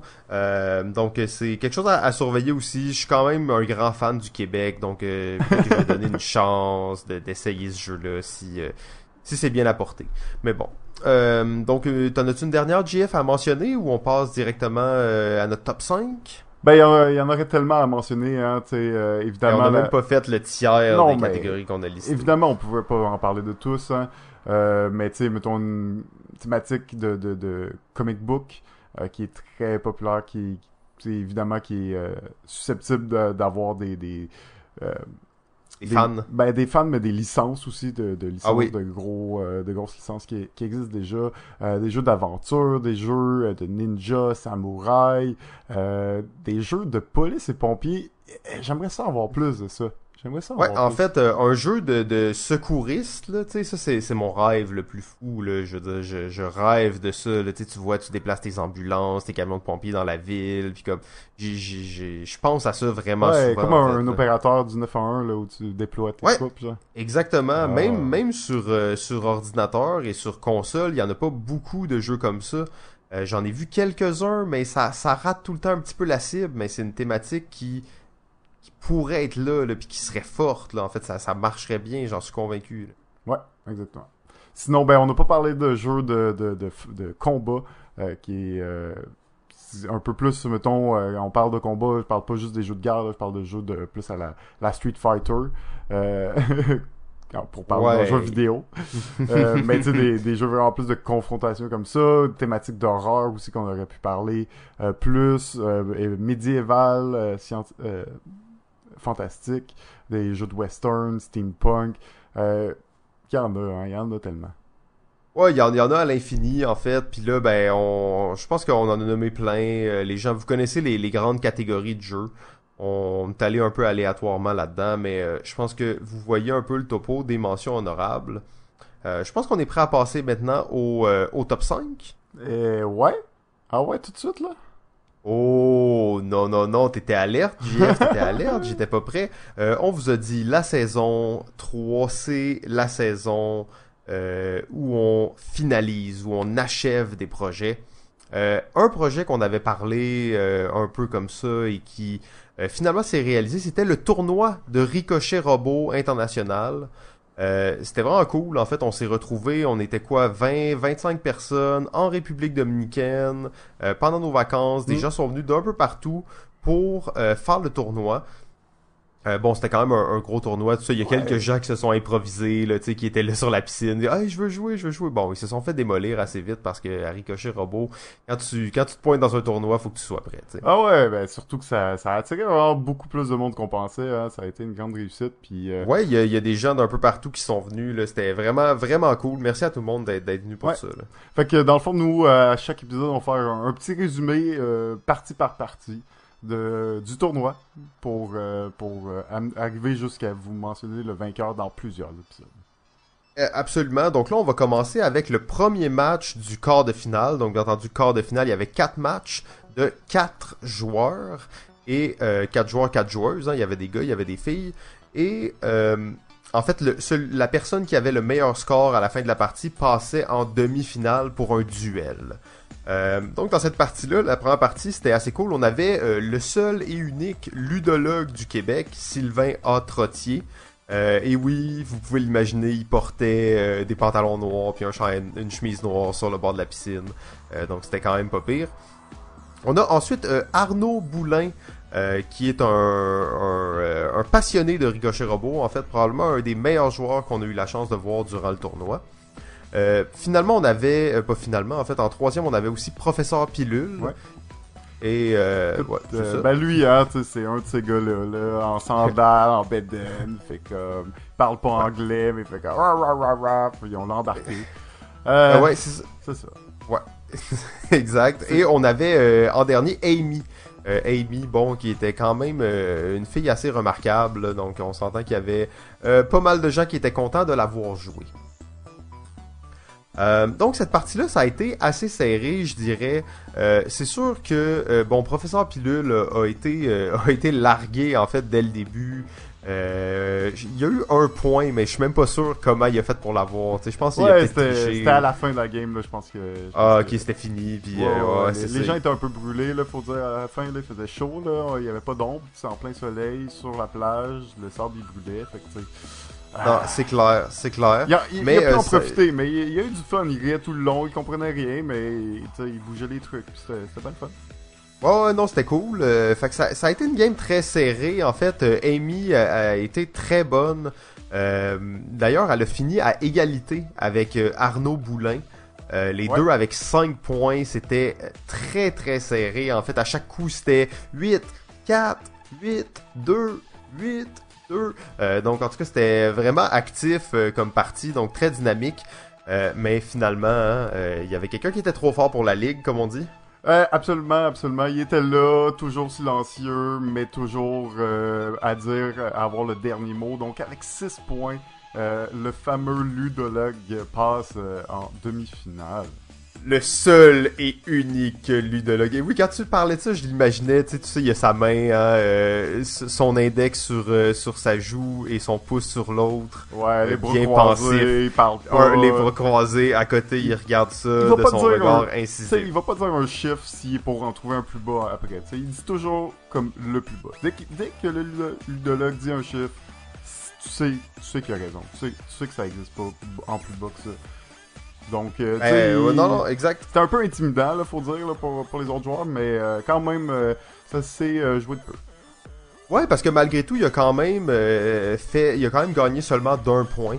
Donc c'était quand même assez serré, mais comme tu dis, c'est pas arrivé une fois dans la partie où quand il a calé son chiffre, il s'est fait reprendre. Donc c'est Ben, ça, peut-être qu'il a été affecté un peu par la chaleur, mais c'était très belle partie. Donc vraiment, en plus c'était la première partie, tout le monde Ouais. était là, la foule était là. Euh, je pense que c'était vraiment cool. Ouais, ouais, ouais, ben oui, exactement. Fait que ça, c'était le, le résumé de la, de la première partie. Alors, dans les prochains épisodes, là, on va vous euh, euh, décrire là, un peu euh, les autres matchs qui ont eu lieu. Là. Magnifique. Donc nous sommes maintenant rendus au ta ta ta ta top 5 5 5 Top 5 des thématiques de jeu. Numéro 5. Alors, mon numéro 5 est, les jeux d'industrie et de manufacture. Euh, quand je pense à ces jeux-là, je pense à des jeux comme Terraforming Mars, Power Grid, Food Chain Magnet. Donc, ce sont des jeux euh, très euh, lourds au niveau de, de un peu des, des règles. Souvent, ce sont des gros jeux où nous allons devoir euh, construire une industrie, construire, euh, produire des ressources et essayer de les vendre. Donc, il y a évidemment un, un paquet de jeux là, dans, dans cette thématique-là. Mais euh, je, je l'ai mis aussi parce que c'est une thématique qui m'a vraiment attiré vers le jeu de société. D'ailleurs, avec le jeu euh, Power Grid Factory Manager, euh, qui était un jeu où on construisait des boîtes puis des palettes, grosso modo. Puis du moins, on, on, on construisait notre industrie dans le but de créer des produits et de les vendre. Euh, c'est une thématique très forte. Il y a euh, beaucoup de jeux euh, de, de, de Martin Wallace aussi qui tournent alentour de ça. Donc ça, c'est mon numéro 5. Absolument, très très bon choix de thématique. Je dirais probablement que c'est la thématique la plus présente dans ma bibliothèque. Euh, elle n'est pas dans mon top, mais euh, j'apprécie beaucoup cette thématique-là. Mm. Euh, mon numéro 5, il s'agit de la thématique de cirque. What? De cirque? Il n'y a pas de jeu de cirque? Mais il y en a pas beaucoup malheureusement, puis euh, faut, tu vas convenir dans ma moi j'ai mis les thématiques que j'aime le plus, tu sais, mais ça veut vraiment pas dire que c'est les jeux que j'aime le plus. Euh, C'est souvent ouais, des- hein, C'est pas pareil, des- là. Non, c'est ça. En fait, moi, c'est des, les thématiques que j'ai mis là-dedans. Là, c'est des thématiques qui vont me rendre intéressé à un jeu, qui vont me dire, faudrait peut-être que je l'achète, j'aimerais ça le jouer, sans nécessairement savoir si le jeu est bon ou non. Euh, effectivement, Cirque, très peu de bons jeux. Je pense à Coney Island qui est pas excellent. Je pense à Steam Park qui est pas excellent. Je pense à Meeple, Meeple Circus qui est correct pour ce qu'il est. C'est pas un jeu excellent, mais c'est un bon jeu de dextérité. Euh, mais effectivement, des jeux de cirque, il n'y en a pas beaucoup. Pourtant, tout est là pour faire un jeu excitant. Euh, donc, tu as une équipe à gérer, tu différents rôles à gérer. Donc, tu as tes acrobates, tu tes clowns, tu tes jongleurs, tu tes danseurs, tu tes animaux, tu tout ton transport à faire d'une ville à l'autre. Euh, gérer, tu sais, y a un film qui s'appelle The Greatest Showman ou quelque chose comme ça. Et c'est justement l'histoire d'un cirque ambulant. Tu sais, c'était des trains, des trains, là, c'était comme 30 wagons qui se déplaçaient à travers les États-Unis faire des spectacles de cirque, qui s'établissaient dans une ville. Le cirque arrive en ville, tu déploies ta tente, tu as besoin de centaines de personnes pour déployer ta tente. Ça, tu fais du c'est market- bon, On a compris. Ah ouais, non, non, mais là, j'étais vraiment emballé, tu sais. Non, mais moi, je, pens- je pensais que c'était Me- Meeple Circus qui t'avait un peu convaincu de peut-être mettre cette thématique-là dans, dans ton top 5. Ben, en fait, moi, la thématique de cirque, il y a même un jeu qui s'appelle Drum Roll auquel j'ai jamais joué, mais il y a une année où il y a Coney Island et Drum Roll qui sont sortis, qui étaient deux jeux de cirque, et j'étais comme, ah oui, c'est tellement une bonne thématique, j'étais full excité. Euh, c'est plus, moi, je l'ai, oui, Meeple Circus, ça m'a un peu ramené vers ça parce que c'est le plus proche d'une gestion d'un cirque, même si c'est vraiment simplifié. Euh, ça reste un, gros- un jeu de dextérité, hein. Fait que toi, tu verrais ça. ça. mais en jeu de stratégie, de gestion. Ah, tu sais, un euh, gros jeu de gestion, là, où tu fais tes spectacles puis tout ça. Euh, donc, euh, ça existe pas encore, mais c'est une thématique, là. S'il y a un jeu de cirque qui sort, c'est sûr que mon œil va dessus puis je suis comme, oh, je veux essayer ce jeu. Numéro 4. Alors, mon numéro 4 est le même que le tien. Et... Oh, oh, oh, c'est rare. Oh, oh, oh, surtout dans cette liste. Mais euh, on, on l'a vaguement mentionné tantôt, mais c'est euh, la catégorie des jeux de sport. Oh, les sports! Ben oui, c'est une catégorie qui n'en a pas tant que ça, puis euh, force est d'admettre qu'on on- qu'on est obligé d'inclure euh, les, les jeux de course dans cette thématique-là, Euh, mais des jeux comme Flamme Rouge, Formula D, Downforce euh, sont des bons exemples, mais quand je pense à des jeux de sport, je pense aussi beaucoup au jeu Baseball Highlight 2046, euh, un Ah ouais, excellent, deck building de, de baseball, mais à part ça, hein, il y, en, a pas tant que ça des jeux de, de, de sport, là, outre des jeux de course. Non, ben j'irais peut-être avec euh, Blood Ball Team Manager Ouais. ou Blood Ball en général, qui est un jeu d'une espèce de football euh, médiéval fantastique. Sinon, je pense à un jeu qui s'appelle Jim, euh, qui est un Paco Game, en fait, qui est un tout petit jeu de la série Paco Game, qui est un jeu euh, de sport aussi. Euh, J'amènerais là-dedans un jeu auquel j'ai jamais joué, mais qui m'a vraiment toujours excité, qui est un jeu de basket. Tu fais ton équipe de basket, tu vas repêcher des joueurs. C'est un jeu, on l'a souvent vu dans des conventions, il était joué, mais j'ai jamais eu la chance. Basket Boss. Alors, je suis pas sûr si c'est très bon, mais ça a l'air vraiment cool, tu sais. Euh, honnêtement, j'ai lu les règles, ça a l'air intéressant. C'est un jeu grosso modo d'enchère. Pas eu de la Et chance. on irait euh, sûrement même avec Dodécadron. non. ça fait longtemps qu'on n'a pas parlé de Dodécadron, mais un jeu de italien, de genre hockey avec des hexagones, en tout cas. Euh, ouais, c'est ça. Euh, oui, sport, euh, très excitant, beaucoup de possibilités, mais encore là, comme tu dis, peu de, de diversité. là. Il Ouais. y en a pas énormément, surtout si on élimine les jeux de course. Là, il en reste, on peut pratiquement les compter sur les doigts de la main. 4 attaques! Smash! Hmm, c'est vrai. Mais effectivement, c'est pas le- la thématique la plus populaire. J'espère que ça va continuer de se développer parce que ben toi tu l'as mis en quatrième aussi. Euh, c'est une thématique vraiment intéressante. C'est une thématique de stats hein, souvent. Donc il y a Ouais. des chiffres, il y a des, des personnages qui ont chacun leurs caractéristiques. Et ça c'est qu'est-ce qui est vraiment excitant des jeux de sport. Ouais, mais pourtant, tu sais, Formula D, Flamme Rouge, c'est pas nécessairement des jeux comme ça. C'est-à-dire que c'est des jeux assez simples euh, niveau mécanique, puis t'as pas tout cet aspect de gestion-là, mais reste des jeux assez, euh, ben, très bons et très, très excitants, là. Ouais, puis tu sens toujours beaucoup la thématique aussi. hein. Dans Flamme Rouge, là, t'as juste deux personnages, mais t'as ton sprinter puis t'as ton runner. Ouais. Mais tu sens la différence entre les deux. Elle est marquée, euh, elle est forte.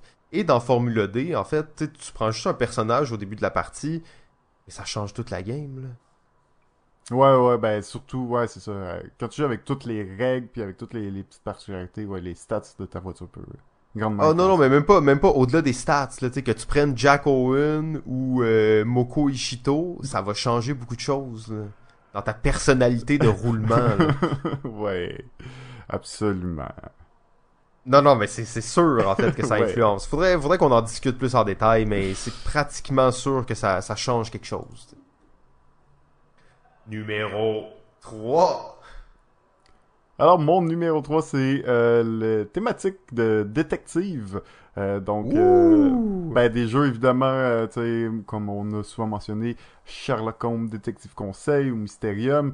Euh, donc, des jeux qui nous met un peu dans, dans, dans la peau d'un détective. On va devoir euh, euh, résoudre des crimes ou du moins déduire certaines choses de ça. Et d'ailleurs, euh, le, le nouveau jeu de, Vla- de pas de Vlada, mais de, de Ignacy. Ignacy, exactement, euh, que j'ai pas encore eu la chance d'essayer, mais qui est euh, sur ma liste, euh, qui, est, qui est dans cette euh, veine-là, en fait, qui s'appelle Détective, directement. Ouais, c'est ça. Donc, vraiment une belle thématique. Je pense, c'est c'est des jeux, je pense que le- mon peut-être mon problème avec ça, c'est que c'est souvent des jeux à thématique Sherlock Holmes. En fait, Ouais. que ça en est presque une thématique en soi de faire un jeu Sherlock Holmes, parce que dès que c'est un jeu un peu comme Clou, un peu de déduction, euh, Ça va ah, être Sherlock, Ça va être. Sherlock, parce que ça va se vendre, parce que c'est le, le, le détective connu et euh, populaire. Euh, c'est peut-être ça qui, qui me fatigue un petit peu avec ça, mais euh, tu peux voir qu'il y a quand même vraiment d'autres excellents jeux là, euh, qui sortent dans, dans, dans cette thématique-là. C'est toujours vraiment excitant. C'est vraiment une, une thématique que j'aime beaucoup, qui est parmi les, les premiers jeux que j'ai achetés chez de du conseil par cette espèce d'a- d'aspect immersif aussi de l'histoire euh, qui est souvent inclus là, dans les jeux de détective. Ben, c'est une thématique que moi j'adore aussi, mais ce que je déplore dans cette thématique-là, c'est qu'il y a réellement deux à trois jeux de shit qui sortent chaque année sur cette thématique-là, qui mise vraiment sur le fait que c'est Sherlock, euh, Sherlock 5 minutes, Sherlock chien, Sherlock chat, Sherlock euh, je sais pas quoi, tu sais. Et euh, c'est souvent tous des petits jeux de déduction et ça perd vraiment de son de sa qualité là, de déduction puis de profondeur puis de Mm. devoir vraiment réfléchir. Euh, à la limite, je mettrais plus d'exit que ces jeux-là dans les jeux de détective. Ouais, c'est ça. C'est ça, ça. Euh, donc c'est un peu moi ce qui me, me, me refroidit des jeux de détective. Maintenant quand je les vois, je suis très sceptique parce que à chaque fois que j'en voyais un, je voulais vraiment y jouer. Et euh, à part quelques exceptions, j'ai eu beaucoup de déceptions là, par rapport aux jeux de déduction. Mm. Mon numéro 3, il s'agit euh, des jeux euh, politiques, de politique. Ah Euh, ça peut être euh, de tout type de politique. Donc, on s'entend qu'à un certain point, j'inclus des jeux comme Diplomatie là-dedans, euh, mais j'inclus aussi des jeux comme euh, 1969, Making of a Pre- euh, 1967, Making of a President. 1969, en fait, j'ai j'ai un petit blanc, euh, mais peut-être aussi des jeux de politique comme Two Room and a Boom ou à la limite Backstab, la politique de royaume. Euh, donc c'est très large. Dimaker qui est un jeu de politique, encore là, excellent Oh, sur la politique. shit. euh, donc c'est c'est un jeu très large. C'est sûr que ça va beaucoup tourner autour des jeux de négociation, qui est plus une mécanique. Euh, mais disons, l'aspect politique m'intéresse beaucoup. Je trouve que c'est une belle thématique pour des jeux. Ça, ça s'applique bien à la réalité d'un jeu. Ouais. Il y a beaucoup de mécaniques intéressantes qui peuvent être Ouais. créées à partir de cette thématique-là, en se basant justement sur la réalité. Là. Ouais, exactement. Puis surtout que chaque pays a un peu euh, sa façon de faire. Puis tu sais, Dick Macker est un exemple d'un jeu qui, qui reprend bien euh, la politique allemande. Fait que c'est vraiment intéressant de voir ça. Euh, en effet, il y a c'est encore une, une thématique quand même qui en a pas tant que ça des jeux, mais qui aurait un potentiel. là. tant qu'ils essayent pas de nous, con- nous convertir euh, à un parti euh, politique particulier, ça va. là. Numéro 2. Ben écoute, mon numéro 2, c'est le même que le tien encore. C'est pas si pire Ah! quand même. Deux croisements. surtout, surtout toi. Toi qui, qui ne voulait, qui ne refusait d'accepter le city building comme une thématique. Tu l'as mis en Oui. numéro 2! What? Oups. Non, mais c'est c'est vrai que c'est quand même aussi une thématique. Là. Tu sais, je peux pas nier que c'est une thématique. Il y a des jeux qui sont purement des jeux de construction de ville. Donc, ça serait fou de dire que c'est pas une thématique. Mon point, c'est surtout que c'est peut-être plus une mécanique avant d'être une thématique, mais c'est une thématique tellement excitante, mais qui livre très rarement la marchandise. Tu sais, c'est- pas, euh, c'est une thématique, tu sais, vraiment large. Puis moi, je trouve qu'il y a des jeux quand même très différents. Là. Juste, euh, si tu prends Seven Wonders, Puerto Rico, Keyflowers, sont trois jeux de city building qui, qui sont quand même très différents dans leur mécanique. Donc, euh, euh ça reste, euh, ce genre de jeu-là, j'en prendrais encore plus, autant que de jeux d'espace qui sortent par année, en fait.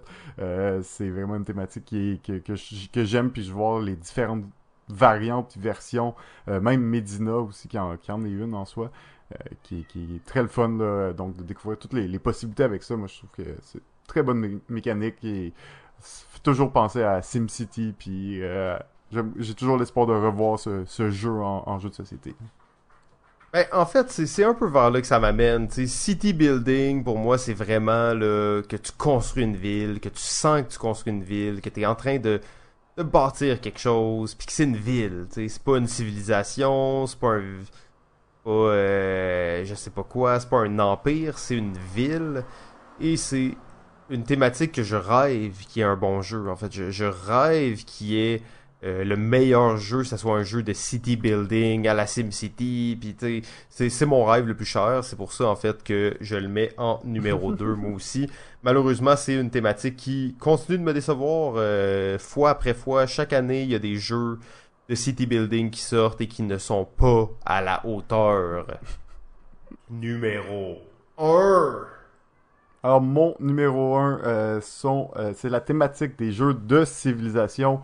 Et oui, euh, en particulier euh, à cause de des jeux, des deux jeux de qui se nomment euh, Civilisation, euh, ou des jeux comme euh, Mare Nostrum. Donc c'est évidemment des jeux à, généralement à grand déploiement de plusieurs heures, qui impliquent peut-être un peu de city building justement, mais qui, qui est une construction de civilisation. c'est évidemment dans, dans ça, on peut rentrer des jeux vraiment physique comme civilisation où on va vraiment avoir nos villes sur un plateau, on va se déplacer tout ça, ou des jeux plus abstraits comme True the Age qui est un jeu où on va construire notre civilisation à travers les années et les époques et euh, on va la construire seulement avec des cartes et avec des, ressources qu'on va tracker, mais euh, qui reste quand même un, qui garde quand même son feeling de civilisation. C'est euh, mathématique de loin préféré dans les jeux de société. Oui, absolument. Euh, ben très bon choix. Je l'ai pas dans mon top, mais réellement j'ai beaucoup de jeux que j'adore, dont Archipelago, ouais. qui sont des jeux de civilisation vraiment incroyables. Tu disais des jeux plus longs, mais je pense, mettons, à un jeu comme euh, ouais. euh, qui est un jeu plus petit, mais qui reprend quand même cette thématique-là, qui marche assez bien. Euh, c'est un jeu qu'on va, c'est une thématique qui va quand même être assez large aussi, qu'on va retrouver dans des plus petits jeux. Euh, qui peut être exploité vraiment facilement aussi. C'est quelque chose que les gens sont habitués de voir, mais qui reste toujours intéressant à découvrir. Là. Ouais, exactement. Euh, mon numéro 1, il s'agit de la thématique des jeux de mode. Oh my god, c'était clair. Alors, alors, on va penser oh là. rapidement à Prêt à porter, ben oui, en fait, qui le est seul jeu. le seul vrai jeu de mode. Il y en a d'autres, il y en a d'autres, mais euh, c'est pour un jeu que tu l'as mis là, là cette thématique-là. Là. Euh, non, non, non, comme je t'ai dit, moi, je, je n'ai pas choisi mes thématiques en fonction des jeux, mais bien en fonction de qu'est-ce que je voudrais. Euh, tu sais, encore là, c'est tellement un, une thématique intéressante où il y a plein de, de strates différentes, d'évaluation de compagnie, puis de mode, puis de designer, puis de mannequin, puis de photoshoot, puis de marketing. Tu sais, il y a, y a, tout là-dedans, en fait. Tu sais, incarner un bureau de mode, je me dis, moi, si je vois un jeu de mode, d'ailleurs, j'en avais vu un qui était sorti, mais euh, j'ai jamais pu mettre la main sur la copie qui était sortie l'année dernière. Mais euh, c'est vraiment une thématique qui me fascine en fait. Là. Je suis vraiment emballé à l'idée de jouer à des jeux de mode. Euh, je me dis c'est c'est juste trop une bonne thématique en fait. C'est tellement hors du commun. Ouais. Euh, c'est tellement attrayant. C'est tellement glamour. C'est tellement hors de la boîte en fait. Euh, tout est là pour que pour qu'il y ait du plaisir dans un jeu comme ça. Là. Ben oui, en effet, c'est sûr que c'est une thématique comme attrayante, surtout parce qu'il y en a pas beaucoup, puis c'est quelque chose qu'on on aimerait voir un peu plus. Ben, c'est ça, je dois avouer qu'en général, j'ai une attirance pour euh, les jeux qui ont des thématiques non standards. Euh, souvent, quand je vois une thématique que j'ai presque jamais vue, je vais être comme ah c'est intéressant ça, c'est quoi? Donc ça va vraiment me porter. Alors quand je vois un jeu de science-fiction, qu'est-ce qui risque plus d'arriver, c'est que quand il va y avoir un buzz autour du jeu, je vais m'intéresser à ça. mais c'est pas nécessairement de voir une boîte de science-fiction qui passe devant moi qui va me faire dire ok il faut vraiment que je regarde c'est quoi euh, alors que les thématiques euh, plus rares disons euh, ça va vraiment m'attirer puis je vais me dire ok qu'est-ce qu'ils ont fait avec une thématique que t'es comme quoi? Ils ont fait un jeu de mode? Ouais donc c'est c'est c'est ça en fait pour pour les thématiques c'est vraiment intéressant de voir aussi comment il y en a énormément et comment elles se elles se change tout le temps un peu. on pense à un jeu comme Sight, et pas bon. Euh, vous savez que l'amour qu'on a pour Sight est pas à son apogée. Ça reste que une des forces de, de Sight, c'est sa thématique. Même si elle n'est pas nécessairement rendue dans le jeu comme on voudrait, mais il appelle ça du diesel punk. Et tu sais, ça c'est quelque chose que j'avais jamais entendu avant. Sûrement que ça existait le terme, mais tu sais, c'est quelque chose de très niche. Pourtant, tu prends ça et t'en fais un jeu autour de ça, c'est vraiment intéressant en fait. Ouais, exact. Puis je pense que ça fait partie du buzz à, l'entour de ce jeu-là. C'est de, de, de, en plus d'avoir un jeu avec une mécanique euh, très forte, ben t'as as une thématique un peu off, un peu comme jamais vu, un peu fucké. Ça ressemble à du steampunk, ça ressemble à de la science-fiction, euh, mais c'est ni un ni l'autre vraiment, donc euh, c'est sûr que ça, ça, fait une grande différence. Puis en effet, on, on souhaite voir plus de thématiques originales, puis euh, qui osent, là, des jeux qui osent avec leur thématique, là, on aime ça. Absolument. Quand je pense d'ailleurs à des jeux qui osent, tu sais, je pense rapidement à Pandémie. Ouais, ben c'est vrai que maintenant c'est tellement un jeu qu'on on est habitué puis qui est connu, qui est, qui est rentré dans, dans dans notre culture qu'on y pense pas, mais c'est un jeu de médecin, là, en réalité, là. Puis des jeux de médecin, on en a même pas parlé, là, parce qu'en réalité, il y en a pas tant que ça non plus, là. Non, ça, c'est un genre de jeu de scientifique, de médecin, mais c'est ça que c'est une thématique qui. C'est pas une trend, là, on s'entend, mais ce jeu-là, pourtant, a percé, puis a vraiment euh, amené. Euh, en fait, cette thématique-là, maintenant, elle est rendue commune, mais seulement à travers toute la gamme de, des jeux de pandémie, tu sais. Ouais, c'est ça. Donc, euh, c'est quand même intéressant de voir qu'est-ce qu'on peut faire avec une thématique.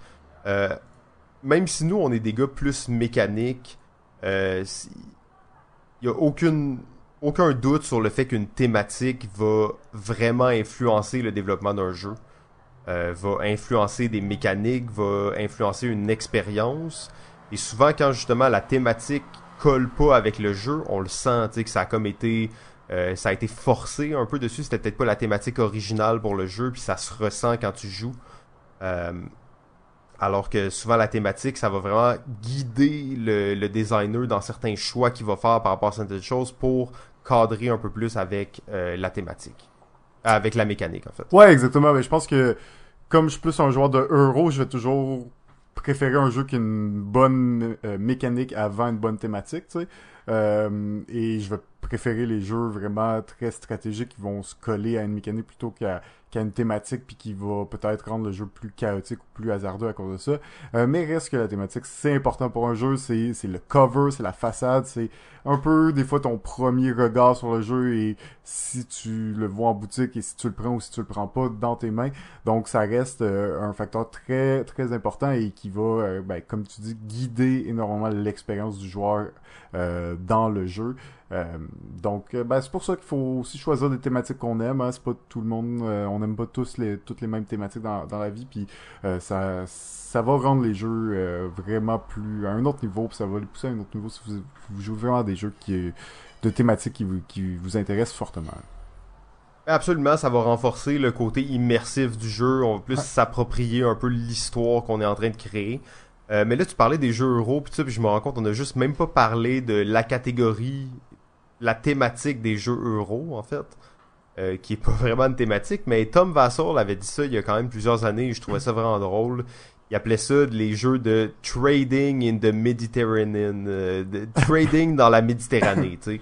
Et on s'entend que la moitié des jeux euro, c'est vraiment ça. Tu joues un marchand dans un quelconque pays de la Méditerranée euh, qui fait des échanges ou qui fait des qui construit des choses donc c'est vraiment comme une espèce de thématique euro euh, ça pourrait être la thématique Méditerranée là, qui, qui rentrerait très bien là-dedans. Je pense plus qu'on est là de nos jours. Je pense que les, les jeux euros sont quand même euh, sont grandement diversifiés au niveau des thématiques.